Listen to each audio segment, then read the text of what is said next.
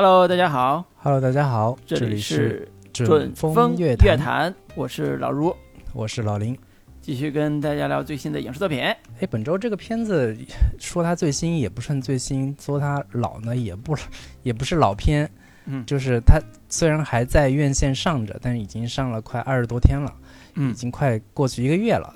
这个就是这部《长安三万里》，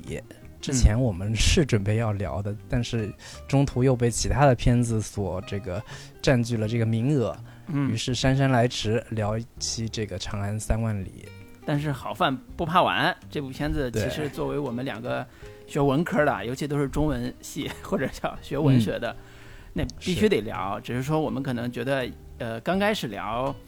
就是影响它票房吧，就是我个人观感也没有那么好，但是我觉得是值得聊的。所以呢，呃，目前它票房是非常非常好的，应该是超出大家所有人预期的，呃，满足了我们广大中小学生的这个观影需求吧。呃 所以呢，这这这个这在这个场面之下呢，我们上来说不好也不太合适，但是的确呢，这个片子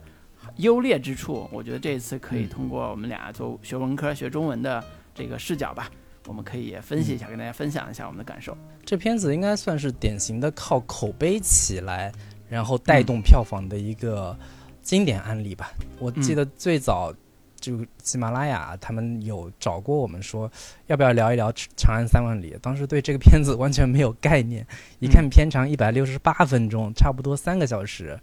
比那个长津湖的片长还还长。这一部动画片搞那么长的片长，实在是有点这个坐不住了。而且一看嗯是追光的动画片，向来以剧本拉垮著称的这个追光动画，还搞那么长，就是有点担心坐不住。但是当时豆瓣口那个评分才七点七点五分吧，然后慢慢现在稳定到了八点二分，而且票房是上映了二十四天之后达到了十五亿，这对于追光的动画片来说是一个非常，应该是最好的票房成绩了吧？他们之前什么白蛇呀，还有什么别的，都是差不多。呃，六七亿、七八亿都已经嗯顶天了，这部算是他们扬眉吐气的一部作品吧。然后编剧是这个红泥小火炉，据说就是他们的那个老板王威，也是一个非常有意思的现象。对化名红泥小火炉，主要可能担心自己的名字再写上影响票房吧。反正这个是也是，呃，老板用心了啊。这个，而且有一个很有意思的现象，就是今年的暑期档啊，这个能拔得头筹或者获得非常好的口碑或者是票房的，都是国产片。之前的《嗯消失的她》，然后《消失她》之后，这个《长安三万里》是逆袭好几个周末的这个单天的票房冠军，以及《八角笼中》也已经目前二十个亿了。嗯就是呃，似乎好莱坞电影已经开始不那么吃香了。《碟中谍》上映了十八天，票房才三点三亿。然后《芭比》呢，虽然声量很大，但是目前票房也只有一点九个亿。对，嗯之前很多人预测说今年哪部好莱坞电影会成为救世作品啊，什么之前速激呀、变形金刚呀，但没有想到会是《消失的她》《八角笼中》《长安三万里》以及现在的《封神》十一点八亿，热烈上映四天四点三个亿。嗯对，至少真的现在感觉说好莱坞电影已经没有那么吃香了，国内观众似乎更喜欢看国产电影，但凡质量过得去，对，嗯就对。就就能获得非常好的票房和口碑。不过也确实就是好莱坞电影这些年就各种政治正确的这种标签之下，太多陈词滥调的东西，实在是也缺乏太强的新鲜感。以以《碟中谍七》为代表的这一系列嗯。好莱坞电影，对，乏善可陈，简单说。是。啊，那个说明这几部国产片在各个层面都是我们文化自信的一种表现方式啊，文化自信的嗯。各个方面，大家可以去看动画片的这个李白所代表的这个盛世文化啊，那个《封神榜》代表的我们的古典的神话文化，还有这个嗯。八角笼中现实主义，以及我们之前骂过的这个 《消失的她》，代表一种悬疑的这个当下都市生活的一种啊诡异的一种一种文化叙事啊，就是夹杂男男性、女性啊这种诡异的文化叙事，它都能代表一种当下的文化自信。我觉得国内观众在现在这个时间点上，已经对于呃国内的这个国产片和好莱坞片已经放下偏见了，不会觉得唯洋人是马首是瞻啊，洋人的片子一定好看，嗯不会了啊。这种文化自信，我觉得现在已经非常的高涨了。对，但是呢，今天我我我还是想说，就是《长安三万里》，我觉得在文化自信这方面还是有所欠缺，我觉得还是需要在在我们节目里边要要进行这个点评啊。哦，对，另外就是他的那个题材，当时我在看《长安三万里》的这个介绍的时候，一一看这个片名《长安三万里》，就是这两年长安呀、大唐题材的作品其实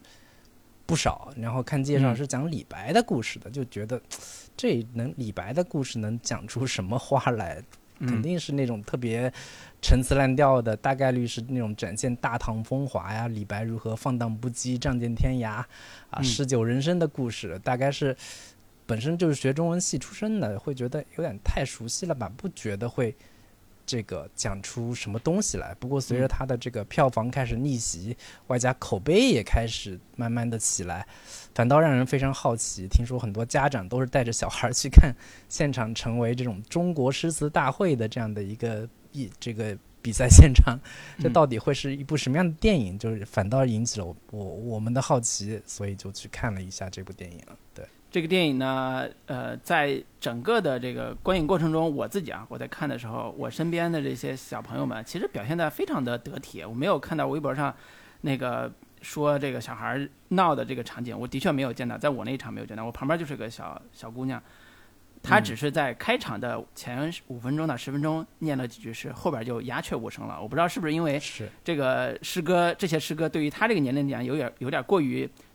呃超前了，或者过于他没学到，所以他没有跟得上。对。然后呢？静夜思总还是知道的。对对，这一类的还有，但是呃，很快就没有什么声响了。然后呢？在整个观影过程中，我觉得看的最关注的可能是大人，就是大人在看这些诗歌的时候，可能他以前读过的或一些或者小时候背过的，以及李白的故事，对他来讲又有一个新的视角或者新的体会。这些体会可能对于现在的，比如说十岁以下的小孩儿，我觉得理解能力上可能就跟不上了。但是成年人在理解这个故事的时候，可能更有体会，更有况味。关于人生，关于诗歌，关于他们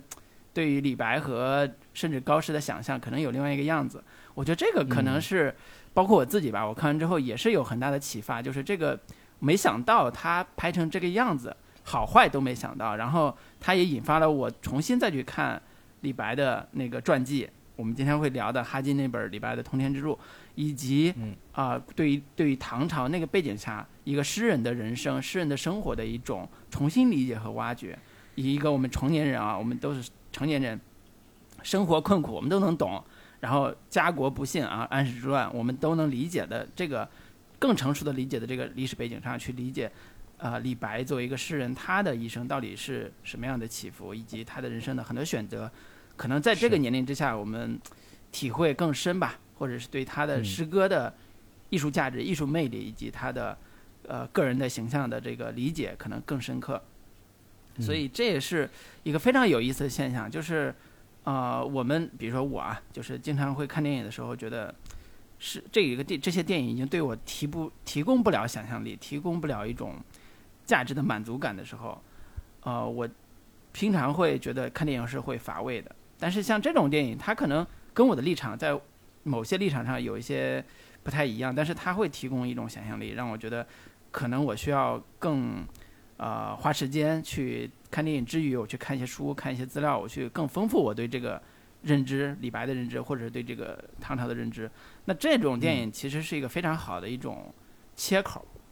非常好的一种入口，让我们去重新去看待那些我们以为自己很了解的东西。所以我我我在想说，这个片子之所以票房能。这么好，我觉得很很很重要的一个一个点啊，我我觉得也是不可忽略的一个点，就是这片子放在暑期档上映是一个非常合适的一个时间点，就是正好是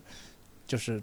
小学生们、中学生们放假的时候，父母看一堆其他的电影，想想想着看这个《长安三万里》是讲李白、讲高适的这样的一部电影的话，就有一种顺带带着孩子去电影院里面。补充学习一下这个中国传统文化诗词文化的这样的一个一个心理吧。但至于这个电影到底是拍给小孩看的，还是拍给大人看的，拍给中年人看的，很多人说，哎，带着很很多父母吧，带着小孩去电去到电影院，以为是一部拍给小孩看的电影，结果发现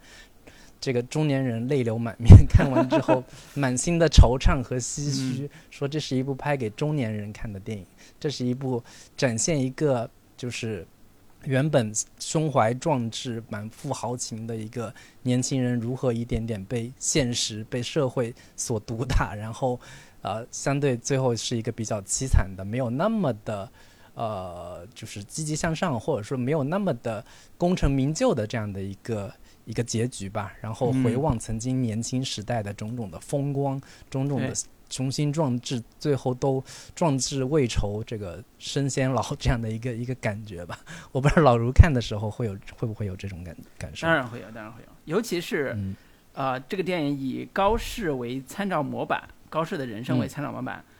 呃，他有点儒家的那种参照模板，就是儒家的以诗书呃立家，然后以这种克己复礼吧，有点那种。劲儿的一个呃男人的成功的这个这个发迹的这个过程，来映衬李白这种非常散漫、非常桀骜不驯、自以为非常潇洒的这种人生的坎坷和不幸啊，然后映照出来一种就是特别复杂的一种价值观吧。这种人生观和价值观的表现，对于每个曾经是少年时代的我们都有一种启发，就是意气意气风发的时候，我们都是少年。中年的时候，我们都是李白，知道吧？中中年的时候，我们都是，呃，在在家种地的高适啊，四十多岁还在家种地呢，还没有娶媳妇儿呢啊。那这种人生，其实对于呃，尤其这几年疫情以来啊，中年坎坷的这个压力下的人生，都有一种叫呃缅怀或者是回回溯自己人生的这种动动机啊。那这种人生观的，或者是这种。呃，况味的这种东西，其实还是挺打动中年人的。所以，我在我有时候在想，这个作者，或者是这个编剧，或者这个这群创作团体，呃，他们能够引发的某一种共鸣，其实是非常偶然的巧合的。呃，就是借李白和高适，呃，唐朝由盛及衰的这个安史之乱前后的这段历史，呃，其实是非常偶然的。嗯，那我们之前我们看到的什么《妖猫传》呀，这种大唐盛世也是中间会出现，呃，各种各样的奇奇怪怪的事情。然后我们呃这些年流行的国风啊，包括这些服装，啊文化，其实也是映照了一种大家对于盛唐的一种想象和美好的想象。但是谁能想到疫情带来的一种人生巨变，或者叫我们呃经常在新闻里边听到的那句，呃叫“百年未有之大变局”啊，这尤其是。这个疫情以及当下啊经济的各种问题，正好跟电影里边《长安三万》里边遭遇的那个盛世的变化由盛及衰的这个阶段应和上了。我觉得这个的确是历史的巧合、命运的偶然，但是恰恰能让现在的观众感受到一种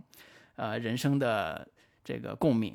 啊。那这那这个可能对于小孩来讲，我觉得是完全理解不了的。我自己认为，我觉得小孩儿就十岁少那个少年完全理解不了的，他只会觉得里边会有一个打仗的，会有一个呃为国保家卫国的这种情绪，他可能能有一天 get 到，但是对于整个的这种人生人生观或者是人生状况，可能是理解不了。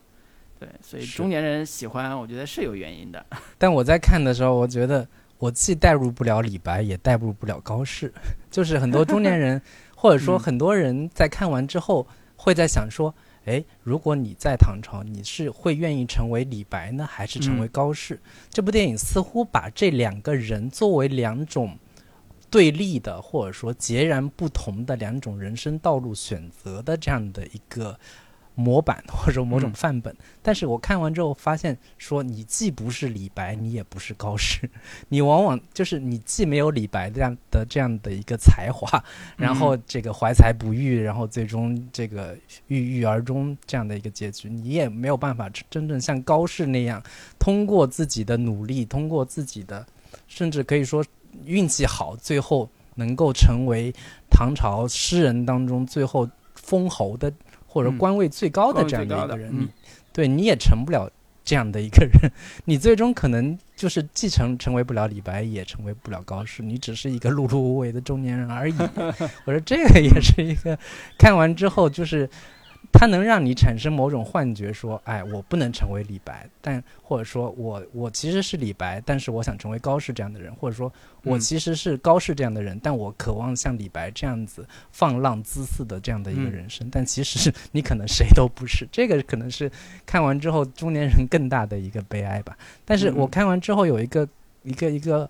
疑问点吧，就是。为什么会选择高适这样的一个视角来讲述李白的故事？这个是我当时在看的看之前是完全没有想到的，就是这背后的利益到底是什么？是否有某种当下的态度和褒贬在其中？因为我们知道李白和杜甫之间的友情其实是更为大家所熟悉的，甚至还有人给他们组 CP。然后，但是李白和高适的交往其实是相对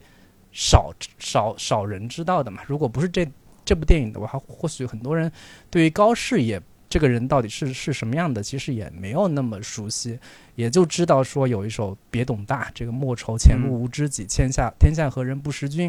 以及像什么战士军前半生半死生，美人帐下犹歌舞等等这样的一些留下来的诗词，知道他是一个边塞派的诗人，但是具体他是一个什么样的人，具体他是一个。有有过什么样的人生，甚至很多人都不知道他跟李白有过交往，他跟杜甫、李白三人曾经有有过一段诗酒、这个打猎这样的一些一些一些一些生活吧。对他为什么会选择高适这样的一个人，他们形成的这样的一个对照组，他的意图是什么？老卢有没有想过这个问题？我我觉得我是看完之后，我第一反应是，我觉得电影他太捧高适，而有点。踩一捧呃捧一踩一的这个这个嫌疑啊，就所谓所谓选高适这个视角，其实它代表了一种非常明确的价值观的倾向。这种倾向就是高适是一个，呃，刚才说了他是个农民出身，然后他非常个性非常踏实，然后又是一个呃，在整个行动线里边对于爱国这个事情的践行是非常完整和完满的。所谓完满，就是他他最后从军，呃，参战，然后。那个相当于是帮助，呃，唐帝国从安史之乱的困境中走出来的一个重要重要的军事将官，以至于他最后位居高位。那对应的来讲是他的好朋友啊，知己叫李白，是一个幼稚天真的，在政治上啊，在在政治上非常幼稚天真的一个人。然后他在呃和他少年时代结结交之后，两个人的人生路径就都是想建功立业，但是李白选择的是啊各种拜大官儿。各种花天酒地啊，各种跟王公贵族那个子弟，然后喝大酒，然后结交权贵。那对应来讲，高适就选择我退居田园，我我耕农，然后我养养活自己，同时我努力读诗啊，同时强身健体啊，摔跤，就是这些对应来看，好像一种价值观对立是非常显而易见的就成立了。尤其是到他俩人生命运的后半程的时候，会发现高适这样一个踏实的。这个呃形象和人生其实是更值得追求的。然后李白这种天性啊桀骜不驯，然后同时又不为世事所接受的这种幼稚天真的这种政治理想，也是遭遇了悲惨的命运。他投靠了永王，然后叛叛乱的永王，然后成为叛军的一员，然后最后你不能叫叛国吧，至少那个当时杜甫的诗也说嘛，就是世人皆欲杀之，就是全天下的人都觉得要杀掉李白这个这个叛贼。那这个时代其实赋予了一种非常强烈的价值观倾向，就是捧高适、贬李白，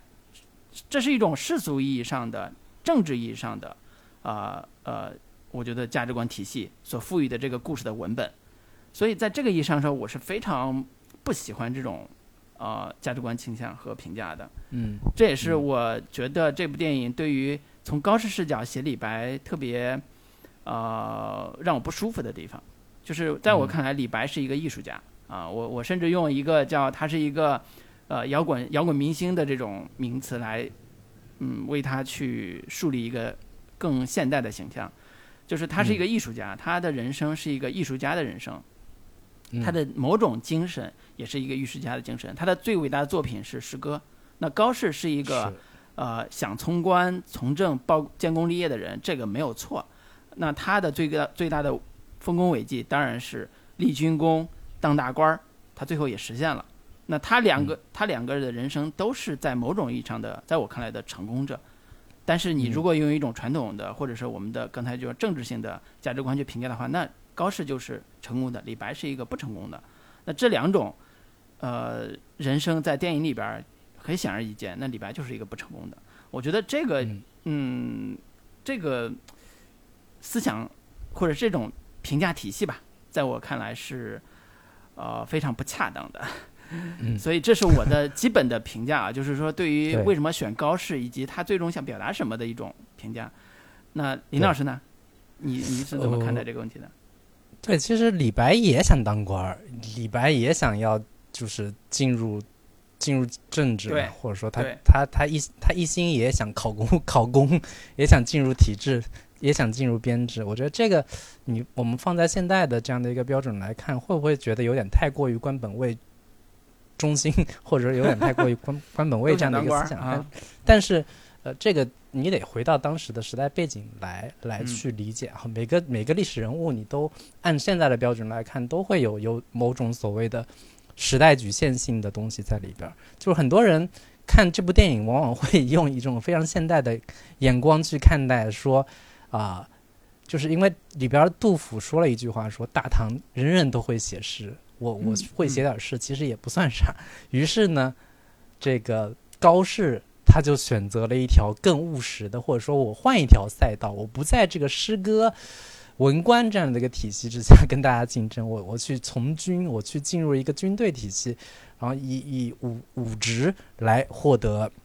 人生的成功，然后很多人得出的结论就是啊，不要在一条这个非常内卷的赛道上跟大家竞 竞争，要要要另辟蹊径，或者说找一条更更更少人走的路去去走。我觉得这都是非常当下的、非常现代的一条、一一种一种思维方式吧，以及我觉得更当下的一种普遍思潮的话，会对某种天才人物，或者说会对某一种非常呃超越于普通大众的这样的一种人的某一种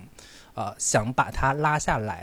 或者说想看你从高处跌下的某一种快感，或而而且同时更保扬某种更脚踏实地的、非常一步一个脚印的这样的一个所谓的做事情的人，真正意义上的做事情的人。我觉得这部电影有某种对于所谓的文科生，对于某一种所谓的呃非常。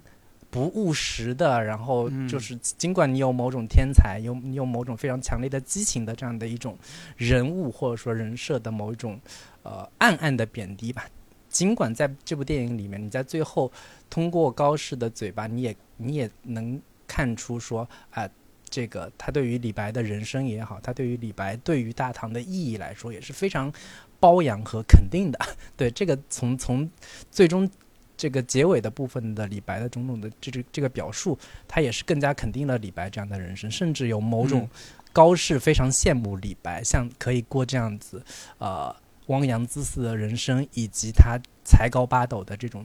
呃创作的这样的一种才华吧。其实我在看这部电影的时候，我在想，我会不知道为什么会想起，就是美国五六十年代以及整个五六十年代美国所谓的垮掉的一代嬉嗯皮士运动，以及在路上的那一代对人，像什么凯凯鲁亚克、金斯堡他们，我觉得这个隐隐反映出某一种倾向，就是现在这个时代是一个非常保守的时代，或者说，嗯、中国没有所谓的左派、右派这样的一个非常直接的划分。我觉得现在整个的国民心态都是一个非常右派的思想，就好像当年拍那个《阿甘正传》的那那那那种、嗯那种感觉，就是对于呃这个 Mary 还是谁，就是他的那个女朋友，就是。就是搞嬉皮士运动呀，然后跟着那些左派摇滚乐，然后像他们跟着他们一一起啊、过了一种所谓的堕落的人生，吸毒呀、堕胎呀、种种的摇滚乐呀，这样这样的一些一些东西，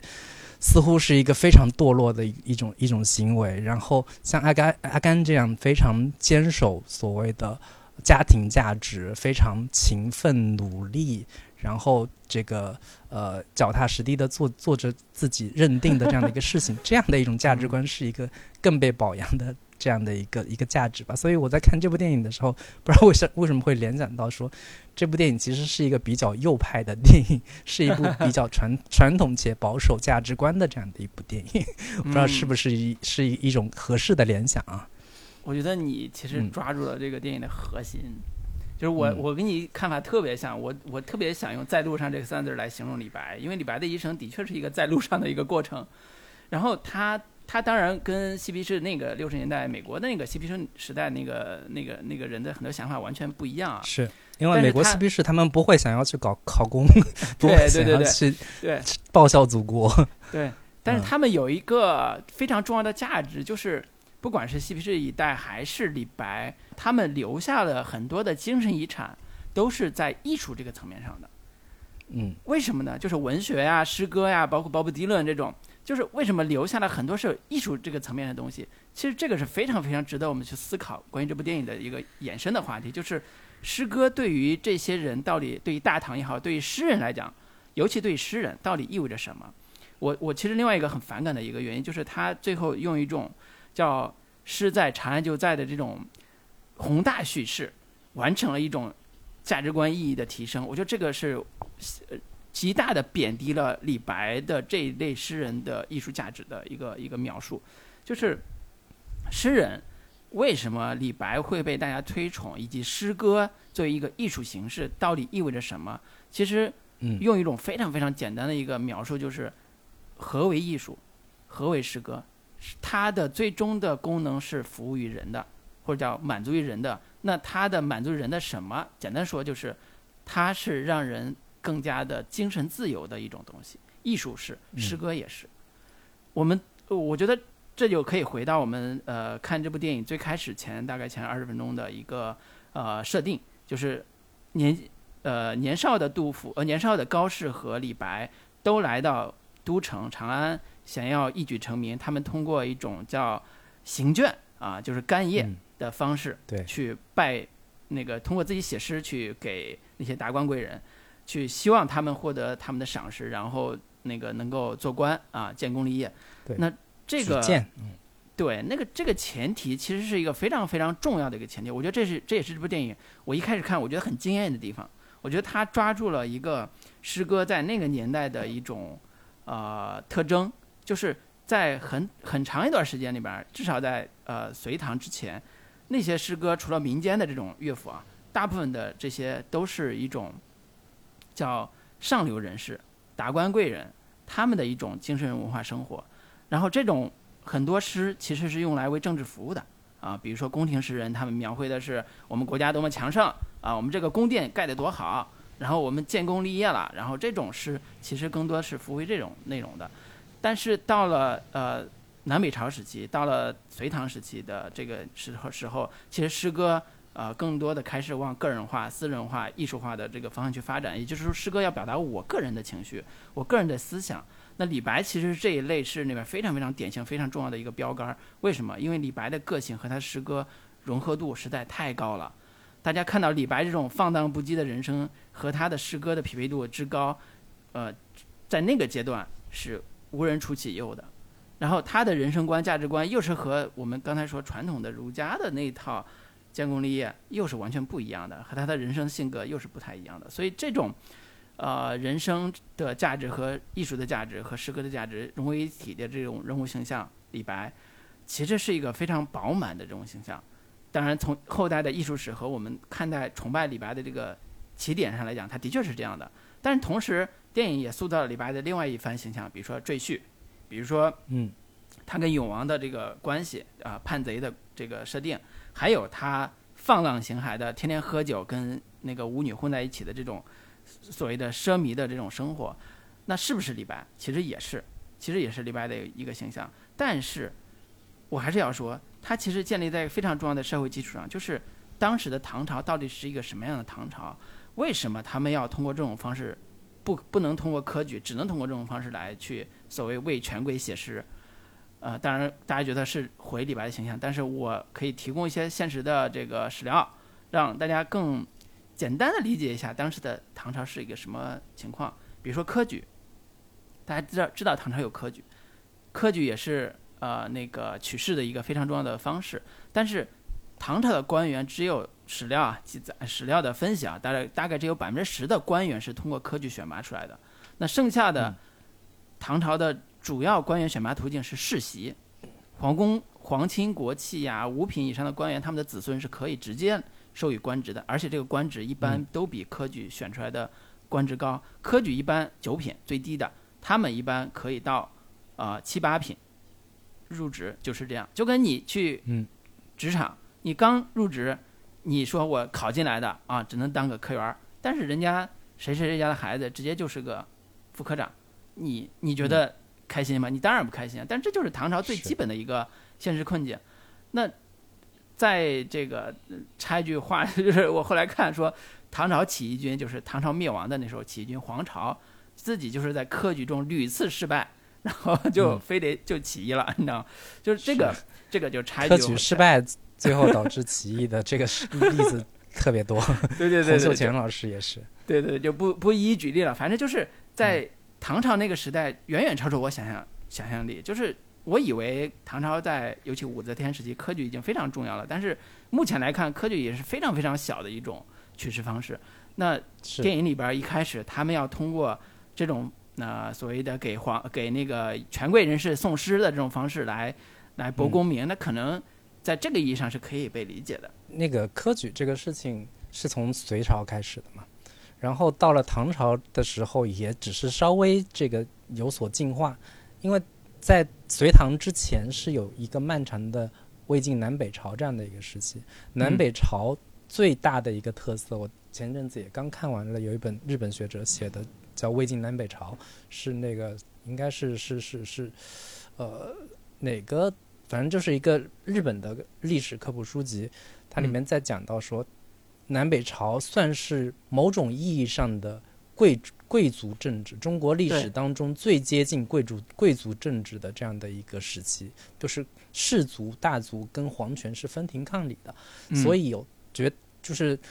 我们后世很多所谓的就是言情小说里面经常那些大姓啊，姓什么姓苏的、姓顾的、姓什么这个、这个王王谢嘛等等的这样的一些 一些姓名，都是有很强烈的贵族。早年间的那种江南贵族士士大大氏族家家庭的某种遗遗风在里边的，然后这个经历过这样的一个大的氏族社会之后，其实尽管到了唐朝之后，这种氏族的这样的一个统治力或者说他们的影响力也依然是非常强大的。因此嗯，就是那个陈寅恪先生所归纳的叫关陇集团，就是整个的唐朝的一个呃军事统统军事统治的这样的一个家族，他们也依旧大量的把持着这样的一个 就是朝廷官员选拔当中的一个第一顺位。因此，就是像李白这样的一个出身，他是一个所谓的呃商人的对家庭，是不被允许进行科考的。虽然高适呢也不是什么名门名门大族，他但是他祖上好歹也阔过。当年高高四的高适的祖父是当过将军的，尽管现在已经没落了，但是从氏族意，就是从这样的一个出生意义上来说，高适还是要比李白要更更强一些的。我觉得这部电影嗯也是在某种意义上来说，某种意义上来说是强调了这种出身 的一个重要性吧。嗯，对你说的那个南北朝，包括到了唐朝的这个门第观念之重啊，也是嗯超出我想象的。就是我在看资料的时候，我就意识到一个门第的重要性到了哪种地步。就是除了刚才说的，呃，皇亲国戚啊、达官贵人、名门望族的后代可以通过这种方式直接得到官职，还有就是在唐朝的时候，比如说像刚才你举的那个氏族啊，就是名门望族，包括像什么博陵崔氏、赵郡季李氏、范阳鲁氏、荥阳郑氏，这些都是名门望族。然后开国，唐朝开国啊，唐太宗当时有个典故特别有意思，就是他要下令说，我们要把咱们唐朝的这个氏族啊，出本书总整理一下，然后呢，那个把按照门第啊，把家族这个等级划分一下。结果呢，底下有个人好死不死就写了个草案递上去了，递上去之后，他唐太宗一看勃然大怒，为啥呢？这个这个氏族这个这个书这个整理的表里边啊，崔氏、柏林崔氏排在第一位，皇家李氏，就是他李世民啊，就是皇家李氏排在第二位，那这怎么行啊？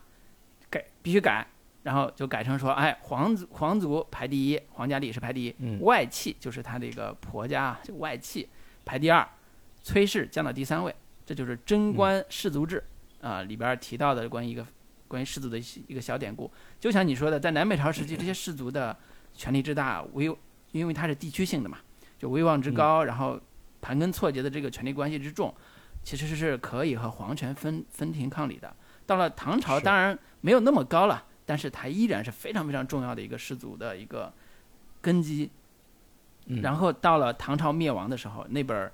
我看那本儿就是《哈佛中国史》那本儿呃史料里边，其实说的非常的绝对，呃，非说或者叫非常的坚决。他就说，唐朝灭亡的时候，中国的这种氏族文化就消亡了。他说的就是刚才我提到那些氏族文化里边的那些代代表。为什么呢？唐朝灭亡的时候，那些大量的这些氏族都南迁了，比如说南迁到长江流域，然后形成了现在的客家文化嘛。比如说福建嗯现在就有洛阳桥，那当年都是迁过去的那些那些中原人士。然后这些南迁的人，其实在当然文化上保持了他们的优越性，但是实际上在很多的这个层面上，他们的这个氏族文化基本上宣告了没落。也就是说，在政治体制这个层面上，那些氏族已经不可能达到和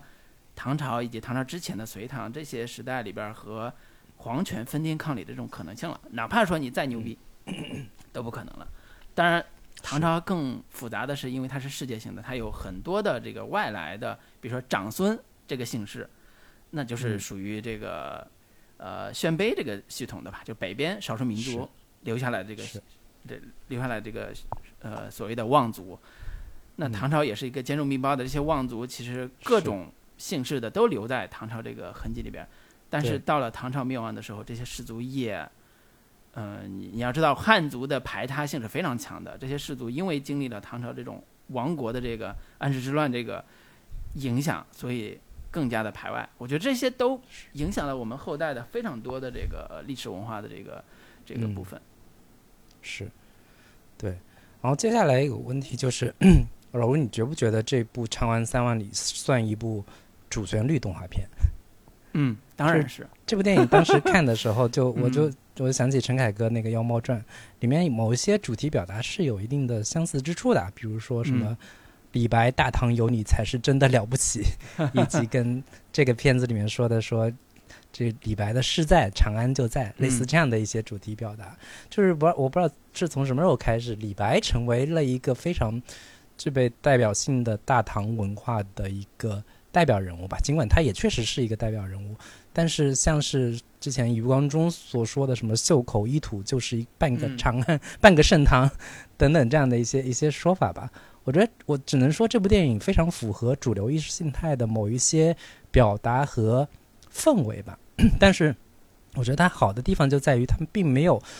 呃牵扯过多的某一些呃权力的部分，或者说某种呃对为某种朝堂或者政治背书的这样的一个部分，它更多的还是关注某种作为文学史意义上的一个瑰宝而存在，或者说作为某种文化符号的李白，以及作为文化符号的诗歌唐诗，作为中国文化血脉的一部分，它所具备的意义。它并没有出现所谓的为皇权背书，或者说为为皇帝的某种某种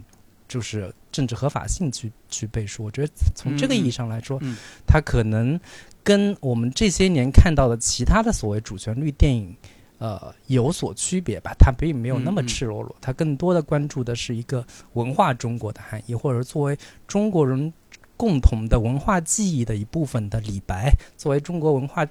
文化记忆一部分的唐诗所能凝聚起来的大家的共同，就是所谓的想象共同体的这样的一个符号意义，来进行对它的一个呃回望，或者说对它的某种歌颂。我觉得从这个意义上来说，它算是一种呃更泛化的主旋律动画片，它。它没有那么的直接，没有那么的赤裸裸。我觉得从这个意义上来说，它我并没有没有否定它的一个意义吧，或者说至少从从我的角度来说，我会更呃，我我对它并不反感，或者说嗯，出现假如主旋律一定要存在、一定要出现的话，这种意义上的主旋律是我能接受并且可以嗯愿、愿意看到的一种一种形式吧。对，我觉得，所以我就说，这是一个呃，作为暑期啊中小学生语文课外辅导电影特别优秀的一部，就是它其实包括了我们当下对中小学生教育的两个核心议题，一个叫爱国主义教育，一个叫呃诗歌，就是中国传统文化的欣赏。我觉得这两个部分在这部电影里边是完成度是非常高的，我觉得这是优点。就所谓完成度非常高，就是在爱国主义教育这个层面是通过高试来完成的啊，就是嗯国家有难，你必须得为国分忧，然后你去为国打仗，尤其是他中间还写了几个战争场面嘛，都是抵御外敌的啊。所谓外敌就是呃外国人嘛，就是这种爱国主义教育其实是当下主流价值观宣传非常重要的一趴。然后呢，作为文化的中国传统文化的这种这种宣扬啊，就是他电影里边据说用了二十多首诗歌嘛，这些诗歌的含金量是非常高的，而且呢，嗯呃，不得不说，他是把两个人的人生命运通过这些诗歌串起来的这个底层逻辑和这种叙事方式，虽然是流水账，但是它的完成度我觉得还是不错的。好多人评价说这个电影呃篡改了很多情节，我个人觉得不叫篡改，大家不要用历史的那种所谓的史实的东西去评价一部艺术作品，我觉得这个是非常嗯非常过分的。就是他有很多为了他的叙事去服务的这种修改，比如说嗯呃，那最后呃，就是李白到底是被谁救的？其实从我们嗯读到的那个史料，包括我们呃今天会聊的这个李白的这个传记《通天之路》里边，嗯其实写的是说，还是那个郭子仪郭子仪救仪给他，救的他，对，救的他。而且为什么郭子仪救的他呢？是因为当年他在呃边塞的时候，也不是边塞了，就是就是边疆的时候，郭子仪被呃被所谓被杀之前，其实是李白救的他。嗯李白当时在那个所谓中央当官儿，是是那个嗯翰林，他去告诉皇帝说，那个郭子仪是个好人，是个爱国将领，是一个是一个会打仗的将领，咱们得不能因为他犯了一个错，咱们就把他杀了，所以就把他救下来了。这个是呃在史实层面上。李李白和郭子仪的交情和他的这个这个最后营救的一个因果关系，但是电影里边就是把它改成高适嘛，我觉得这个嗯改动啊，在艺术层面上都是无伤大雅的，都是可以接受的。我觉得完全不需要吹毛求疵在这个层面上。对。嗯你要真的去揪史实的话，李白跟高适年轻的时候还真没见过，他俩他俩相识的时候已经四十多岁了。这个高适，以及就是有无数的这些这些细节，都是通过艺术艺术创作来进行、进行改写的。就是对李白他有个友人叫吴指南，其实根本没有被李白带到黄鹤楼下面去埋葬。以及去黄鹤楼楼的路上遇到高适，也都是也都是杜撰的嘛。然后李白带着高适去找孟浩然，说我要不要当赘婿，这也都是杜撰的，就是根本没有没高适什么事儿，等等，以及写什么李白写《将进酒》那段也没有高高适在，李白是后边和那个呃李白、杜甫和高适两人的确是在山东对，游玩过，但是是不是在《将进酒》那个作诗现场，那的确嗯，没有记载，所以这些都是艺术加工嘛。我觉得从这个意义上说，我是非常反对好多呃人啊，就是说非得拿着所谓的他认为的这个真实的历史来对标这个艺术作品，我就是完全反对是。但是我个人对于李白在这里边的形象和他表现出来的，刚才你说的，你的价值观、你的主旋律的东西，是不是对李白是不公平的？那我当然觉得是不公平的。还是回到嗯那个议题上，就是高适的人生是成功的，我完全不可否认，我完全觉得你是对的，你就应该这样。但是李白的人生在一定程度上，我们也不能刻意的去贬低。我觉得这个片子在嗯某种程度上是有刻意贬低的倾向的，比如说嗯李白在饮酒作乐的这个空这个这个阶段里边，他到底是一个什么样的人的这个这个呈现，我觉得是，呃，我不知道是编导们他们刻意的模糊，还是故意的诱导，就让人觉得这是一个纨绔子弟的一种，呃，就是所谓的骄奢淫逸的这种人生。我我当然不否认李白他作为一个商人的儿子啊，他自己人生喜欢花钱，喜欢喝酒，喜欢跟这个舞女们在一起厮混，是他人生的一部分。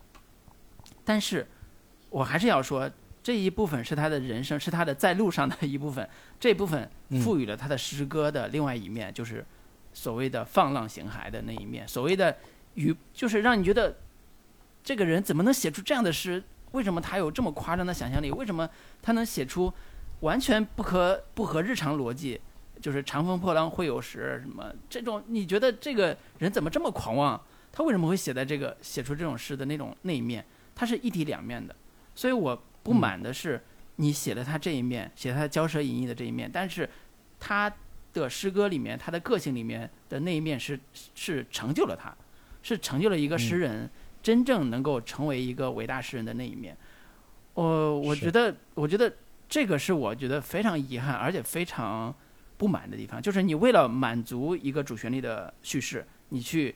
削弱了一部艺术家的这个成绩成就。当然，我们觉得你你一部电影区区一部《长安三万里》，你对李白的伟大岂能撼动？我当然觉得有这个自信，他不能撼动李白这个 伟大的一面，但是他会注入一种价值观，就是李白的人生不值得过的价值观。嗯。我觉得，我觉得我和林老师，我们俩都是循规蹈矩的人生，就是你我们嗯。离艺术家人生其实相差非常远，但是我们正是因为我们学了文学，我们学了某些艺术上艺术上的一些作品的欣赏，那我们更知道李白这种人生，即便我们不值得过，我觉得我不会选择这种人生，我也知道他的价值在哪儿，我也知道他的人生嗯。在一定程度上是命运的使然，是他的个性使然，是他的人生际遇的所谓的大波大大波大浪之下，他的人生命运的一个一个呈现。它不是说你一定选就能选得了的一种人生，嗯。我觉得这是嗯李白的一种意义价值所在，所以这是我在主流价值观之外的对他不满的地方。对，但是我我会有一个嗯，怎么说尴尬之处，或者说呃，就是当下的某种现实而言啊，就是我们刚才所说的这一种价值观，对于某种天才人物的某种豁免权的这样的一个概念，可能越来越行不通，或者说越来越不被呃理解。嗯就是哪怕你是天才人物，我也依然要用某种非常现实、非常世俗的角度，或者是或者是或者说价值观去理解他，并不给他，嗯。并不给予他任何的所谓的光环的这样的一个是是是部分吧。是。对，是我觉得这个是嗯。某一种现实逻辑跟我们以往所所所接受的某种天才性的，或者说尼采式的超人哲嗯。嗯学的当在哎当下的某一种这个悖论之处吧。嗯，对我反倒觉得这更应该是这部电影所体现的东西。就是我刚才说那些，我都完全没有想说我们一定只能崇高的崇拜李白，而不能去展现李嗯白、真实李白的那种啊、呃人生的挫折啊，他侍奉达官贵人。就李白，你不是写了嗯“安能折腰事权贵”吗？是我不得开心颜。嗯你怎么各种给达官贵人写诗，各种吹捧他们，写的极其让人汗颜。嗯啊，吹吹捧之肉麻，简直是让让人觉得说这个小官儿你都能吹成这样，你你你这你这人怎么嗯。回事儿？就是我完全觉得，呃，哎，对我还是说，就是正是因为我们看了这个啊、通天之路》这本书，更是觉得这样的李白，真实的李白，也有其嗯。非常可爱、非常率真、嗯。非常复杂的一面。我非常非常非常希望说这部电影能够把这种复杂性呈现出来，而不是说我只选取了这一面，堕落的嗯李白这一面，啊，这这种 玄学，我觉得这是非常糟糕的。所谓的非非常复杂的一面，就是我们等一下可以结合这本书啊，我们一起来聊一聊，就是李白的复杂性体现在什么地方？李白的呃人生，他到底经历了哪些的，让我觉得有让我们觉得看这本书给我们的启发有意思的地方？我觉得这恰恰是这样一个通过高适写李白的某一种意义，就是让我们看到不一样的李白，而不是看到一个被踩在主流价值观脚底下的李白。我觉得这这个是不一样的。哦但但我觉得你你你你至少从某种意义上来说，这部电影也，因为它毕竟是一部相对偏，我我觉得其实是有有一有有点低龄的动画片的。你想要通过这样的一部动画片去完整的还原李白复杂的人生遭遇和人生经历的话，我觉得这也是有点苛责吧。而且这个他也是选取了高适这样的一个视角，他他嗯可以说是我我仅仅只是通过高适这样的一个视角，一个侧面展现他所看到的，或者说展现高适这样的一种人格背景之下所看到的他眼中的李白的人生切片和人生片段。那至于嗯另一部分的李白的真实的面貌，可能在电影中也就就略过没写了嘛。我觉得这个也是某种他这个电影的某种叙事策略所所决嗯定的吧。对，嗯，对所以我就结合我我就呃结合一个点吧，就是电影里边那个《将进酒》那一段儿，其实用了很多的想象力的部分，骑上白鹤嗯飞入九霄，然后这一段儿呃拍的非常华美，然后呢呃很多人对这段记忆非常深，然后觉得这段是拍的完全符合他对李白的想象，我觉得的确是，的确是，为什么？嗯呃，我对这部电影有很多不满的地方，其实是说这部电影在体现李白这个层次上过于的写实主义了。所谓写实主义，就是他好像只能通过，当然高适也是写实主义啊，就是这部电影特别不像动画片儿的一点，就是如果没有刚才说的这场戏，它就特别不像动画片儿。在我看来，它就是一个，它就是一个呃 CCTV，呃，就是那种少儿频道播的卡通动画片儿啊，就是背诗歌为主的卡通动画片儿。就是嗯这个让我觉得，其实我们在对于呃李白的诗也好，对唐朝的诗也好，在一定程度上，它的艺术价值可能理呃体会没有那么深。当然我，我的体会也是通过我的呃不停的学习或者自省，或者是或者是对对于这种诗歌的理解慢慢加深的。在早年去读李白啊，读唐朝诗歌，其实也觉得也就那样，也是很美，是很好，嗯但是好像跟我也没有什么关系，跟我的跟我的自己的成长好像关系也不大。但是呢，嗯我我现在越来越觉得，呃，尤其是像诗歌啊，国内的这种，呃，就中国传统文化这种艺术形式，其实，在古代的时候，它其实更多的是一种像精神家园的东西存在着。我我嗯最近也在呃看资料的时候，我就终于翻出来我零七年我上面写了零七年买的，就是那本《中国呃艺术价艺术精神》的这本书，就是徐复观写那本。我以前从来打打开看不下去，那那个太学术化了，看不懂。这次大概看了一下，他其实提到一个非常重要的点，就是中国的艺术精神很多是一种庄子的思想提呃嗯所抒发出来的东西。简单说吧，就是中国的绘画啊，就是传统绘画嗯那种精神气质，其实是庄子的这种呃艺术化的提到的人生，就是对道的理解的一种对视觉呈现。那这这种艺术人生互补嘛。对这种艺术人生，其实跟儒家的艺术人生是呃儒家的人生，呃，入世也好，救世也好，这种人生是完全不一样的。但是在这嗯种、呃中国的这种艺术人生的这种境地里边，其实能够放置你的个体，放置你的嗯超出世俗之外之外的那一部分，也就是是你的人生，是人的精神得到自由解放。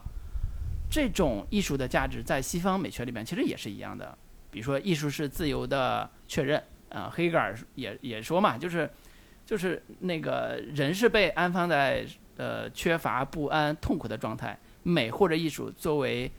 可以从压迫、危机中恢复人的生命力的东西啊、出现的。这种艺术的概念，其实是我们重新去看唐代的诗歌，重新去看我们的中国古代的人文绘画，都是能体会这种的。比如说，我们看到那个庄子说“天地之间有大美”，我们在杜李白的诗里边也能感受到这种大美的存在。那李白在路上这个所有的行径，他的所有的呃旅途，提供了他这种视野和表达力，直接，呃，直接的这种呃艺术化的是方式，然后不会有那种让你觉得非常拗口的学术化的，然后那种东西，除了给嗯。达官贵人写的诗之外啊，大部分都是还是挺嗯。直白的，甚至有那种李白乘舟将欲行，忽闻岸上踏歌声。我现在看，我觉得哇，李白真是一个疯子，他怎么会在诗里边写一个李白乘舟将欲行？就跟一个摇滚乐手要发专辑写自己的名字，什么这个 这个以自己名字命名第一张专辑一样，就这种人嗯简直是离经叛道之令人震惊。但是这就是是文化的价值，这就是艺术的价值。如果我们贬低嗯艺术的价值，那你作为人生的价值的某一部分其实是会被贬低的。我觉得这个嗯其实，当然这部电影在核心诉求上并不是写一个艺术家的人生，它是写高适嗯是怎么看待一个艺术家的人生的。所以这种嗯视角里边是非常复杂的，为了符合主流价值观的这一面，非做了非常复杂的这种切割的。呃，但是我我我我觉得在呃现在这个时间点上，如果我们要聊这部电影，我就必须得聊那艺术到底代表着什么？我们为什么要看艺术？我们为什么要看绘画？我们这要为什么要看诗歌？我不是为了诗歌能让我高考多多得二十分儿，呃，不简单是这样。当然我们年轻时候都这样，但是你真正到了一种是呃就是人生的境地的时候，我们不要再用那种观点再去看诗歌了，我们可以再用新的方式去理解诗歌了。这就是我想说的一面。然后我这次也是在看史料的时候，有一个地方我也觉得特别特别有意思，就是诗歌对于唐朝来讲啊，就唐朝到底有没有职业的诗人？我这个问题我也也很困扰我。我觉得好像我印象里边诗歌都是呃所所谓的那些文人们为了从政嗯啊，然后做的一些铺垫嘛，就是你唐朝的科举其实也是以诗歌中间出现个诗歌取材的，谁写的诗好，这就可以通过科举当当官的。然后跟我们现在的这个作文只能诗歌除外还是不太一样。那那诗歌到底对唐朝这些诗人到底意味着什么？就是一个为了当官的一个路径吗？其实也不不完全是，啊，就是我们看待看到我看到一些史料里边，其中有一段非常非常有意思，就是他就写那个呃那个说唐朝有的诗人啊，他他的人生选择里边，其中有一个就是他要买一块地，盖一个庭院，私家庭院。这样的话，他可以和朋友们在一起这个庭院里边去吟诗作对啊，还是你刚才说的社交社交性活动。所以大隐隐于朝，小隐隐于野。那中隐就是隐于他的私家庭院，这是一种逃离朝廷和城市压力的一种特殊空间。他可以摆脱国家的责任、家庭的责任，然后成为他自己的人生的一个小空间、心灵的小空间。当然，这个需要钱购买啊，这也很奢侈，在一定程度上。但是它可以提供一种审美的需求，那审美的一种对象吧。然后这个也让我想起来，我之前看那个《锵锵行天下》最新的这一季，他在苏州园林的那那段几段拍摄，然后展示苏州园林的美。在我以前的概念里面，那都是有钱人的游戏，那都是非常，就是跟我没关系。我觉得我可能欣赏不了这种所谓庭园，但是。换个角度去想，这些关于一个诗人，关于一个文学作品，关于他的精神空间，关于他的实在的除了诗歌之外的物理性空间提供的精神的安定感，我觉得这些都给了我们一种美好的想象。嗯，哪怕我们就是比如说在自己的房间里面有一块小空间，安于这个所谓的斗室，你依然可以写书法，你依然可以有一个精神空间去去种一种一株草，种一株花。我觉得这些可能。对于我们世俗人生来讲，也是一个非常好的意义。呃，我我我现在说这些，当然很多人已经就觉得说，难道我不知道这些吗？对，难道我不知道这些吗？难道我不知道你说的这些吗？但是这个就是我觉得电影之外，我我我想说的，对，对，罗老师已经提前规划自己的退休生活了。对，我觉得，我觉得对我们三十多岁、将近四十的人来讲，的确有一种你的人生。已经达不到建功立业的标准了，对吧？嗯，你你说我们考考公务员已经不可能了，对吧？你你将来国家一旦遇到什么让你上战场的机会，你可能也没有那个能力了，对吧？你国家也不招你，那你建功立业啊，就是伟大人生的梦想，可能已经破灭了。那真的破灭了吗？人生的呃意义了吗？我觉得，嗯，这就是呃《长安三万里》适合中小学生看的一个很重要的原因。当然，中年人感动有他的感动的趣味啊，就他只是给提供了一种非常小的切口，让你觉得人生就是要建功立业啊。我觉得这个对于这部电影来讲，它能满足他这种需求是 OK 的。但是对于我们中年人，我在看这部电影，你让我去满足这种价值观，对不起，达不到。对，嗯，对，我所以，我我在看这部电影的时候，我我在为他这个说两句，或者说这个找补两句啊，就是。我觉得他至少从某种意义上来说，还原了某种某种呃更真实的李白这样的一个形象吧。就是我在看李白的传记也好，李白那个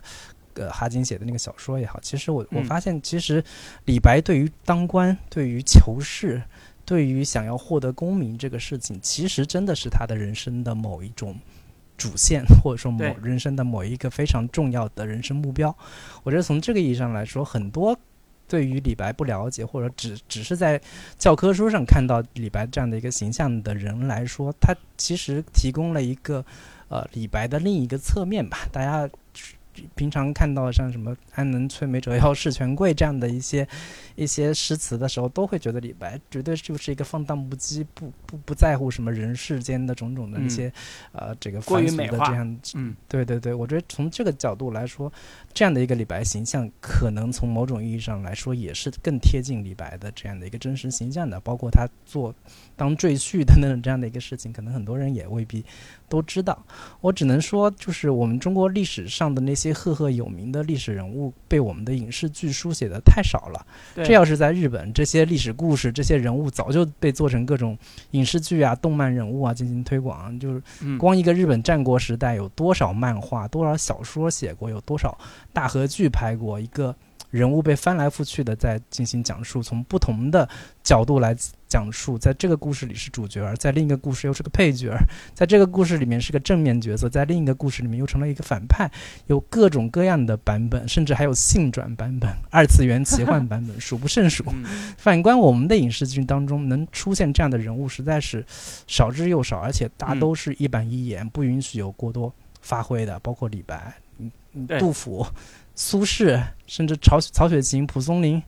司马迁，甚至我们中国文学史上可能女性作家人数特别少，但是哪怕人数特别少，也没有好好被书写过。比如说嗯李清照、鱼玄机等等这样的一些人物，我我我其实从这个意义上来说，我是挺呃认同《长安三万里》这样的一些电影，能够希望他能有更多的这样的一些类似这样的作品出现吧，嗯把这些嗯我们中国历史上灿若星河的。浩瀚的历史当中，那些瑰宝式的、珍珠式的人物打捞出来，为更多的大众所熟悉，讲述他们的一些故事，从他们的故事当中，可能能给就是当下的大众以某种启发吧。这个好像嗯也是他们新新中国历史啊，不是还是什么什么分新文化这样的一个 一个一个系列当中的一个一个第一部作品嘛。其实还是挺期待他们后续会有什么样的一些一些创作吧。对，这个就是我基本的一些看法。嗯对，林老师说的特别好，就是这也是嗯我特别想说的，就是放观我我很早之前就想过这个问题，为什么李白、杜甫没有被拍成电影？呃，最后可能自己呃特别不甘心的说，可能他们的人生很多人不愿意看啊，就是觉得这些人的故事，大家课本里边已经看过了，那你拍出来这些写诗的人跟我有啥关系？那可能高适的人生大家愿意看，高适啊、就是从底层做起，一步一步当了堂当当了那个大官儿，然后又建功立业，可能这种爽文逻辑大家愿意看。我觉得，当然，呃，你刚才提的那个点就是，也许《长安三万里》是一个非常非常好的一个呃证明，告诉大家，其实在一定程度上，大家是愿意看一个呃跟文化交合度那么高的，然后能提供一定文化教育意义，就跟当代当下主流价值观匹配度很高的，又能提供教育意义、寓教于乐的作品，但是能够弘扬一些文化的价值的，呃，比如说苏轼啊、很多人嗯。无数次我们都在说啊，苏轼这个人生太饱满、太丰富了，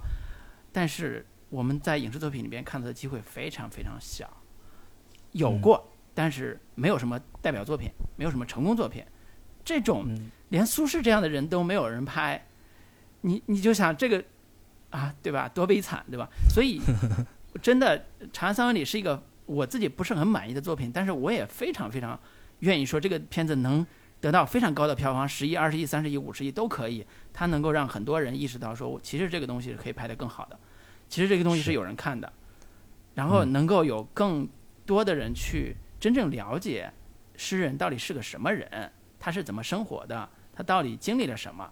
我觉得这部电影，呃，不是这部电影，就是这个呃，这个呃哈金的这本书啊，《通天之路》，给我的最最深刻的印象，其实是李白和他的家庭的关系。我在这部电影里边，当然也非常希望能够看到李白作为一个大家印大家印象中那种那种在路上这种诗人，他是如何处理他跟家庭关系，尤其是我们当下的价值观去看待他的家庭关家庭关系的时候，我觉得这是一个非常重要的对他的人格塑造或者人物塑造的一个一个一个部分。呃，比如说书书里边会说李白他是呃不确不太确定啊，有可能是在叶遂城，就是碎叶城，碎叶城就是在西域，呃出生的，有可能在唐呃唐朝我们在四川出生的，但是可以确定的是，他家家族里边是有，所以他个人是有胡人血统的。那他不嗯是一个纯汉人，然后他在年呃六七岁的时候吧，跟着他爸可能在四川落脚之后，呃，然后开始那个他爸在那个经商，然后他呢开始成长。嗯那在这一路上，他作为一个商人之子，其实是有机会继承他爸的所谓的遗产的，但是他选择了这个出去学习也好，壮游也好，在路上为什么他能花天酒地？是因为他爸在长江沿线是有生意的客栈的，啊，他可以去那儿花钱嘛，他可以去借钱嘛，然后他的人生是有一套他自己的行为逻辑可以支撑的，而不是大家想象中这个人靠什么生活啊？得吃啥呀？嗯天天得借借钱过日子啊？这这这 只能靠依附权贵吗？还是怎么着？就是这种嗯人生到底是怎么样的？以及他为什么要当赘婿？他选的赘婿可都不是一般的家庭啊，都是名门望族啊，都是前任宰相之女啊、孙孙女啊，可嗯或者是嗯当地的望族啊。为什么他是会这么选？因为他只有他觉得只有这样，我才能进入到这个所谓的那个圈子里边。刚才提到唐朝科举、嗯那套逻辑，那个圈子里边，他才有机会成就他的梦想。那但是他跟他的家庭家庭关系到底怎么样？他的后代到底是怎么回事儿？其实这个事儿，对，呃，其实也是我觉得特别好奇的。尤其大家都到中年人嘛，有家庭有事业，那你怎么平衡家庭和事业的关系？这个这个男人也可以问他嘛，对吧？这个其实这本书我觉得写的非常非常好，非常非常得体，非常嗯到位，同时也让我们认识到人作为复杂性的一面，它是如何嗯呈现出来的。嗯呃，所以回到最后，可能我们会强烈推荐这本儿已经买不着的书。对，通天之路。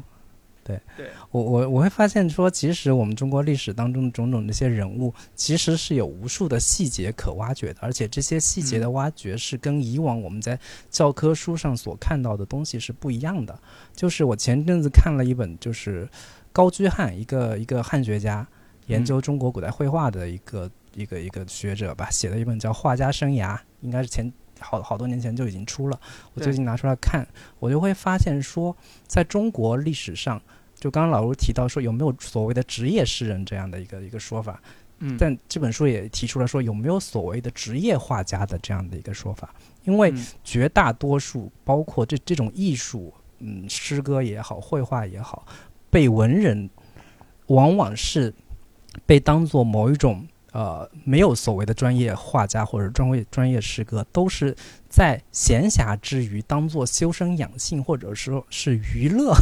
然后嗯成为的，就是作作为这样的一个背景而存在的。如果你要当一个职业的画家，或者说你要当一个职业的诗人，这是一个被人看不起的一个事情。这都是嗯闲情雅致、陶冶情操的这样的一个事情。这本书里面也写了很多的，就是历史书上所写的某某某一些这这样的一个一些画家的人物刻画，都是他有高野高洁的情操，他有如何这样的艺术品味。但是对于他如何生活，他如何赚钱，他怎么替人画画来获得这样的一个润笔费，每一笔是怎么支出的，怎么获得的，怎么去在某在什么样的场合去给人画画，这样的东西在正史上是不会被记载的，或者说你书写这样的一个形象是被人看不起的，这。我们文人搞艺术的事情，怎么能被当成某种营生，当做某种这个生计的事情来进行经营？这是一个非常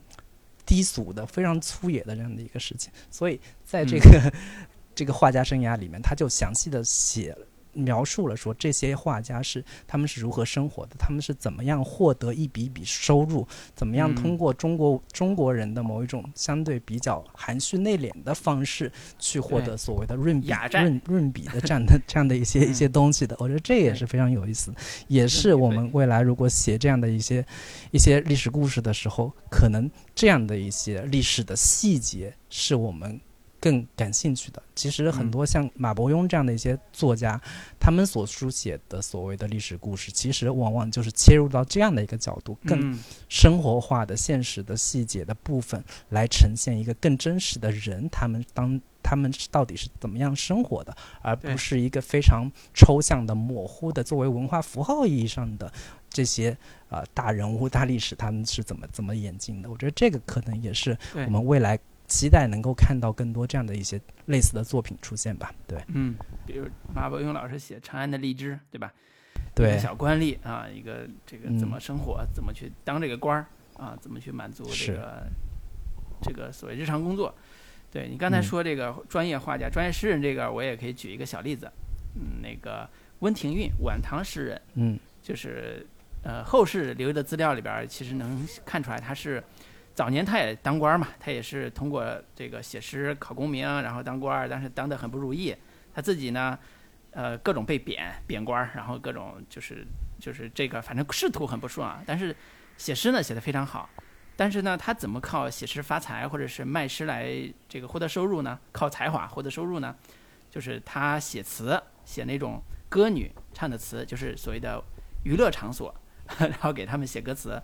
然后写了非常多，呃，在嗯。在后世被评为这个艳词也好，或者是这种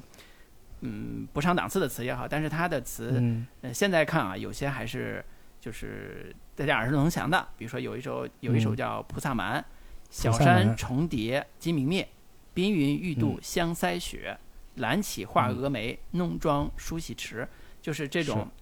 贵妇啊，晚起车起晚了，然后画蛾眉这种，就是他把它谱成不写成歌词，然后给那个那个演艺场所去表演，那他就可以收钱。他靠他的才华来获得收入，这种在一在他辞官之后或者叫罢免之后，其实很多时候是靠这种来营生的，所以这个意义上也叫职业诗人啊。当然，他早嗯年也有写过像“鸡声茅店月，人迹板桥霜”啊，大家觉得非常好的嗯诗。一个诗人沦落为 靠写这种 歌词来 沦落来为对来获得收入，是不是一种不幸、嗯啊？那那这大家可以这个各有判断。嗯，我说放到现在也是方文山级别的，对这个啊，周周杰伦的歌迷要打你了。这个也也就是说，这他的面相，诗人的面相，当官儿的面相，嗯以及人生的面相，可能有非常多的种啊，非常多不同的地方。正如这个咱们说的这本书里边，对李白，就是哈金啊，这个作者对李白的这个描述，我觉得也也也也非常有意思。就是李白他有很多称号，比如说李太白啊、青莲居士，但是嗯他说李白其实也有三重面相嘛，大概的意思就是说，嗯那个一种是我们那个呃真实世界的李白，就刚才说他到底有没有赘婿啊，他到底是安排当官啊，真实世界的李白。然后还有一种就是，他是一种诗歌里边的李白，就是大家杜甫写的诗也好，他自己的诗也好，他呈现出来的文化意义上的这个李白的这个形象。还有一种就是后世流传下来，大家对他的追捧，对他的那种呃所谓的诗仙的这个意义上的李白，啊、也就是说这个圣洁的形象不容易被玷污的李白，这些可能嗯都构成了我们视野里边非常复杂的形象。也许这个《长安三万里》只是提供了一种叫把李白拉下神坛的 这样一个功能和作用，嗯但是也许未来会有更好的，就是能嗯够书写李白的机会，能够让他成为大家意义上既代表人的价值，既有人性的那一面，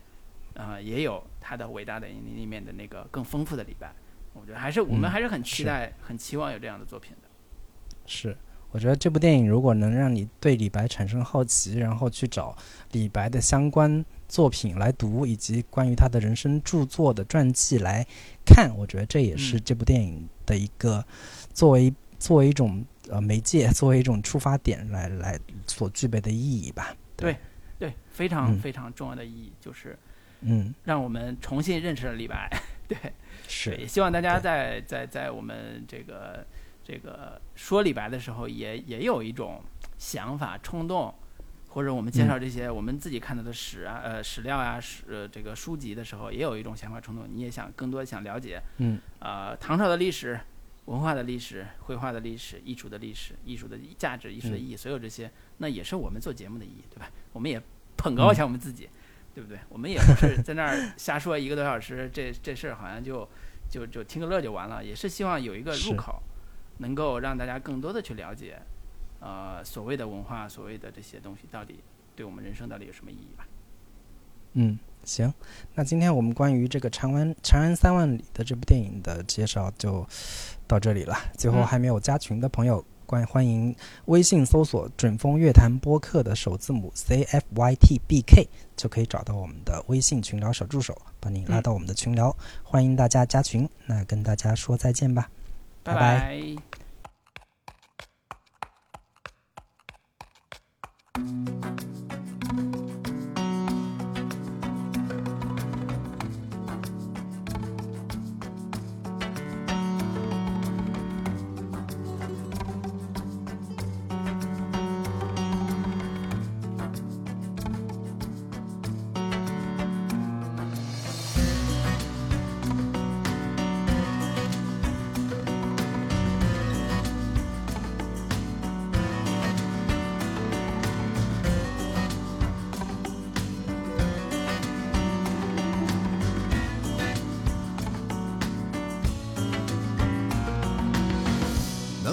芳丛碧山下，看山月是否随人归？回头再回头，却骨灰在骨灰是来经，愿长长山林有声雷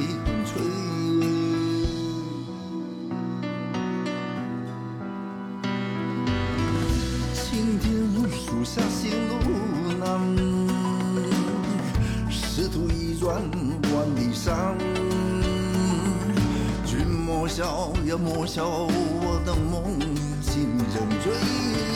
泛舟一渡万重水。